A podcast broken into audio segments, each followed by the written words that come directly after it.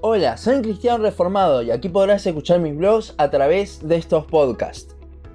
Continuamos con el análisis de los cinco puntos que definió el Sínodo de Dort, hoy conocidos como los cinco puntos del calvinismo, resumidos en el acróstico TULIP o tulipán en español.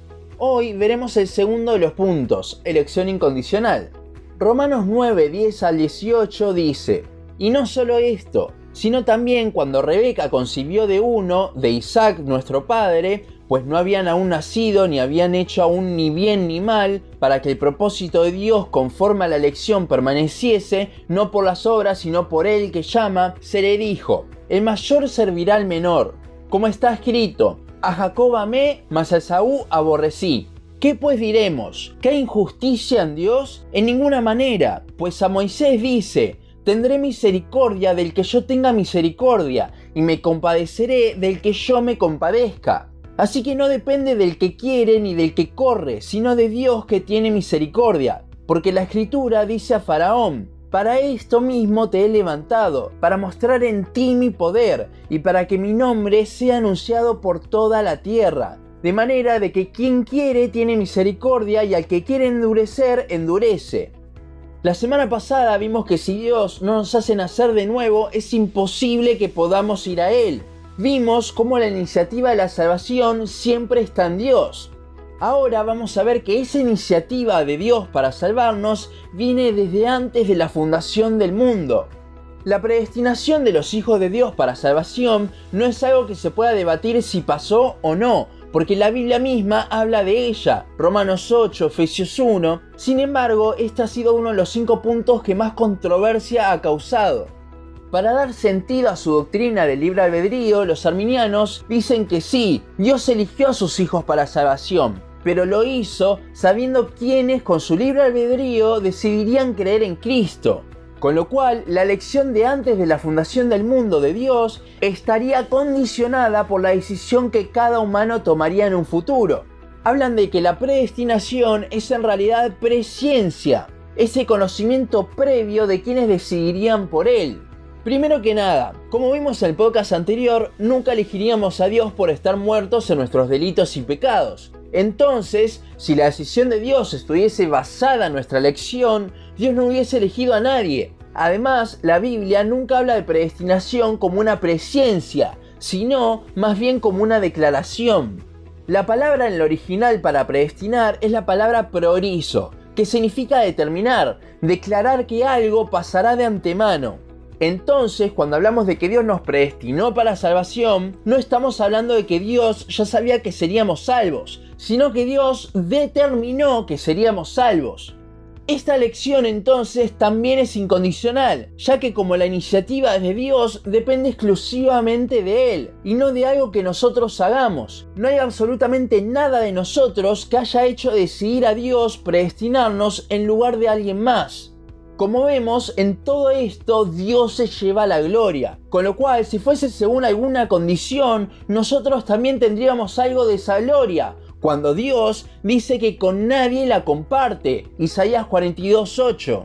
Ahora, esto es difícil de entender para algunas personas, ya que nuestra humanidad afecta mucho nuestro pensamiento, pero no debemos pensar lo que nosotros haríamos si fuese Dios, ya que si fuese así sería todo un desastre y estaríamos humanizando a Dios, sino que debemos pensar lo que Dios ya ha hecho y reveló en su palabra. Muchos se niegan a pensar de que Dios haya escogido solo a algunos para ser salvos. Primero que nada, esta elección de Dios la vemos a lo largo de toda la Biblia. Dios eligió a Abraham en lugar de cualquier otra persona de la humanidad que vivía en ese entonces para ser su pueblo. Cristo eligió solo a 12 discípulos de la multitud que le seguía.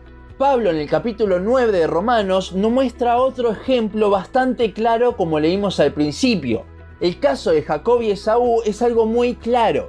Dios antes de que naciera eligió a Jacob para que sea su pueblo. Algunos pueden decir que Dios elegiría a Jacob porque sabía lo que él iba a hacer por la primogenitura, pero el versículo 11 nos dice que esto fue desde antes de que ellos hicieran cualquier cosa, ya que no es por las obras de ellos, sino por la determinación de Dios. Ahora el versículo 14 es la pregunta que muchos se hacen al enfrentarse con esta doctrina y Pablo se anticipa a esto. ¿Es injusto entonces que Dios elija a algunos para ser salvos y que el resto entonces sufra la condenación eterna?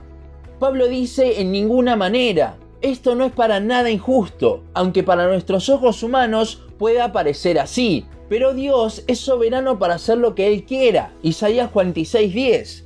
Si Él puede hacer lo que Él quiera, entonces puede tranquilamente elegir a algunos para salvación y a otros no. Y esto no es injusto para nada, ya que Dios no nos elige para condenación, sino que ellos ya están condenados.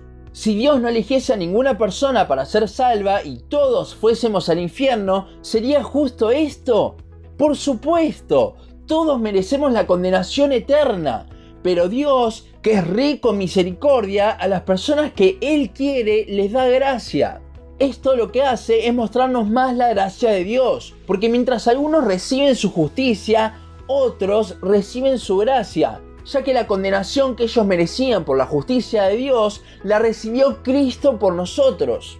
Lo justo entonces sería que todos sufriésemos la condenación eterna, pero Dios muestra gracia, los siguientes versículos del pasaje nos mostrarán cómo Dios tiene misericordia de los que Él quiere y cómo Dios es soberano para hacerlo. De hecho, si seguimos leyendo el capítulo, nos va a decir que quiénes somos nosotros para decirle al Dios soberano qué hacer, decirle a Dios qué es justo o injusto.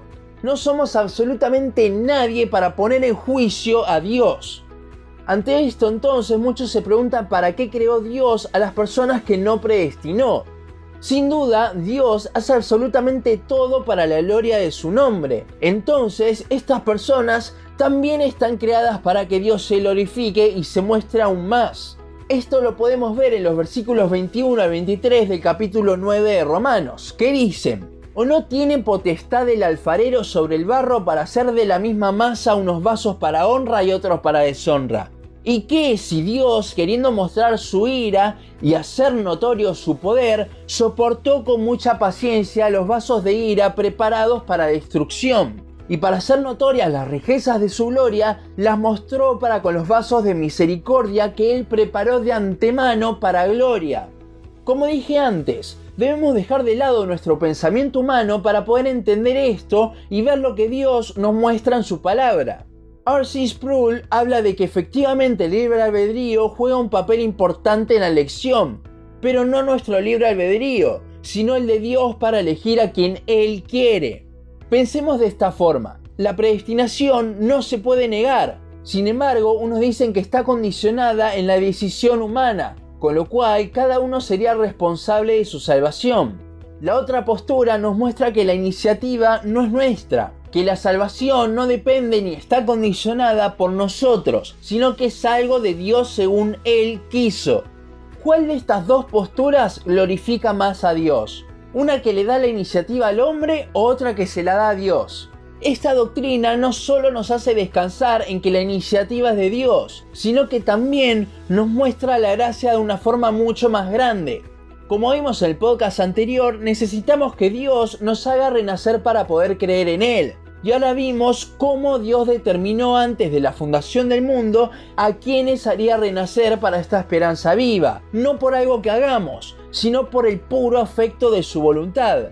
Y así como pasó con Jacob y como siempre digo, Dios orquesta la vida de sus escogidos para que un día ellos se encuentren con Él. Hasta aquí nuestro podcast de hoy. Seguinos en Facebook, Instagram, YouTube y Spotify. En todas nos encontrás como un cristiano reformado. También seguinos en uncristianoreformado.blogspot.com para leer el resto de nuestros blogs. Nos vemos en la siguiente ocasión.